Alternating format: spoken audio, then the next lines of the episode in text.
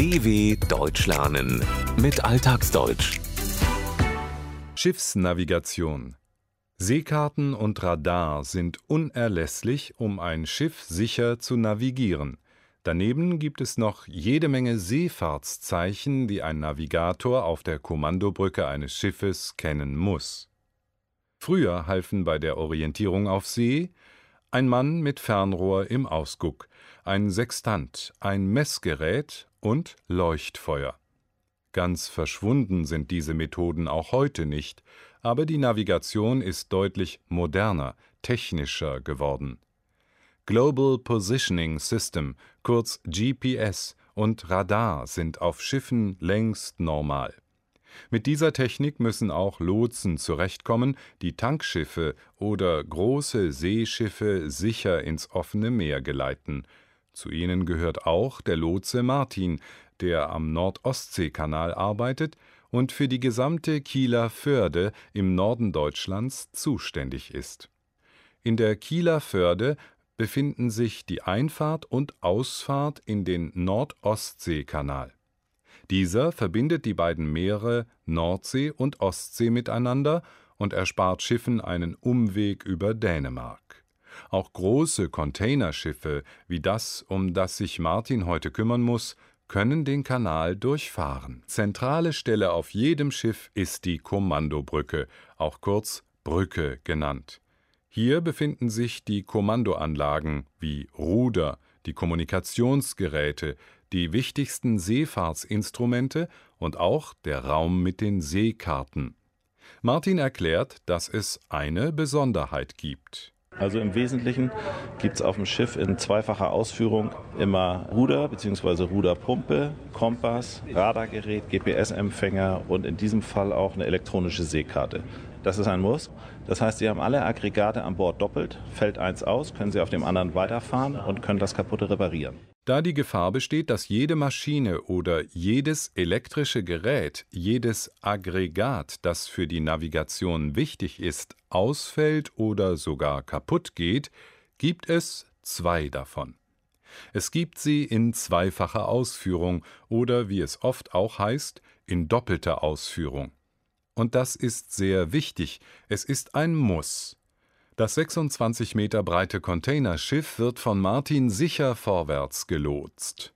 Dabei hat er immer einen Blick auf einen der beiden Radarschirme, der die Kieler Förde in viele kleine bunte Punkte zerlegt. Das ist ein klassisches Radar und Sie sehen aber bei dem klassischen Radar, insofern ist es dann nicht ganz so klassisch mehr, sehen Sie die Route, die das Schiff geplant hat, in dem Radargerät eingezeichnet. Martin sagt, dass es sich um ein standardmäßiges, ein klassisches Radargerät handelt. Allerdings ist es doch schon ein bisschen moderner, nicht mehr ganz so klassisch, weil man sehen kann, welche Route das Schiff nehmen soll. Die Sicht kann auch angepasst werden. Derzeit sieht man alles, was im Umkreis von einer Dreiviertel Seemeile liegt. Das könnten wir jetzt eigentlich mal verändern. Machen wir mal auf 1,5 Meilen, gucken wir jetzt voraus. So, und hier sehen wir die äh, Tonnen in der Kieler Förde liegen, Schiff und natürlich die Küstenlinie. Durch die Veränderung des Radarkreises kann man jetzt auch nicht nur ein anderes Schiff und das Festland, die Küstenlinie sehen, sondern auch die Tonnen. Tonnen sind wie Baken und Leuchttürme wichtige Schifffahrtszeichen, die den Seeleuten zusammen mit Seekarten zur Orientierung dienen. 1982 wurden international für Seestraßen fünf unterschiedliche Tonnentypen festgelegt.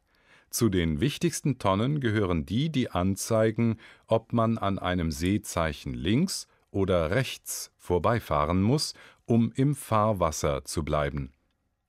Trotz modernen Radars an Bord sind die klassischen Seekarten nicht ganz von den Kommandobrücken verschwunden, aber für Kapitän Mihail bedeuten sie nur noch einen letzten Rest an Sicherheit wir haben ja die elektronischen Karten. Papier brauchen wir eigentlich gar nicht mehr. Vielleicht mal, um die Position zu checken, aber sonst nur die elektronische Seekarte. Die nennt zu jeder Zeit die exakte Position, sodass man die andere wirklich nicht mehr nimmt. Aber wir behalten sie immer noch als eine Art Backup. Egal in welcher Ausführung, auf den Seekarten steht alles zur Navigation Nötige. Die elektronische Variante hat gegenüber der Seekarte aus Papier einfach den Vorteil, auch noch das kleinste Detail anzuzeigen. Sie zeigt zum Beispiel genau an, wo sich das Schiff gerade befindet. Die klassische Seekarte dient als Backup, als Sicherheit oder um etwas abzugleichen, zu checken. Martin bestätigt die Ansicht von Kapitän Mihail. Also Sextant ist wirklich aus der alten Seefahrtskiste ganz weit unten. Aber wenn Sie im Revier fahren, in begrenzten Gewässern fahren, dann sind die terrestrischen Hilfsmittel, sprich eine Tonne, ein Leuchtturm, das ist für uns unheimlich wichtig, weil wir ständig eine Kontrolle machen. Stimmt das mit der Wirklichkeit überein? Zu den Navigationsgeräten, die als unmodern gelten, in der Seefahrtskiste ganz weit unten liegen, gehört der Sextant. Mit diesem optischen Winkelmessinstrument, das so heißt, weil sein Hauptteil einem Sechstelkreis entspricht, kann eine Position bestimmt werden.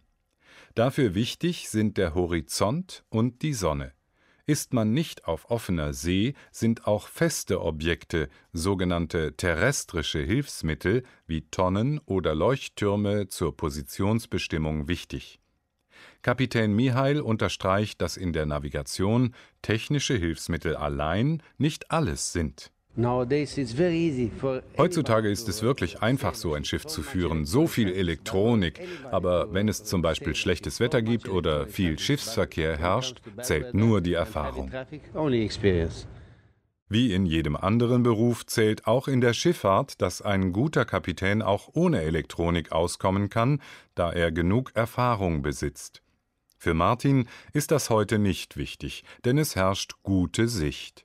Er hat Vertrauen in die Technik und stellt auf Automatik um. Jetzt wird das Schiff von der Automatik gesteuert. Wir haben also jetzt unsere Kursänderung nach der Schleuse gemacht. Und äh, das geht immer am schönsten, wenn man das per Hand macht. Dann kann man so wunderbar ganz sauber durch die Kurve gleiten. Und jetzt geht's mit dem Knopf. Stellen wir dann ein, was für einen Kurs wir haben wollen.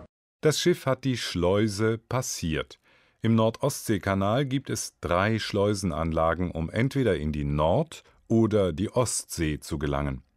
Meist bestehen solche Anlagen aus Toren, zwischen denen man den Wasserstand erhöhen oder senken kann, damit Schiffe auf eine höhere oder niedrigere Ebene gelangen können. Martin hat, bevor er die Automatik einschaltete, per Hand die Ruder gestellt und das Schiff auf den richtigen Kurs gebracht. Für ihn bedeutet der Handbetrieb, dass er das Schiff ganz exakt ganz sauber um die Kurve steuern kann. Das riesige Containerzubringerschiff bewegt sich mühelos durch die Kurve. Es gleitet. Anschließend stellt Martin den Kurs, den das Schiff nehmen soll, elektronisch ein. Sein Job, das Schiff sicher durch den Kanal zu lotsen, ist beendet, und Martin wechselt auf das Lotsenboot, das ihn an Land zurückbringt. Der nächste Lotsenauftrag wartet. dw.com/alltagsdeutsch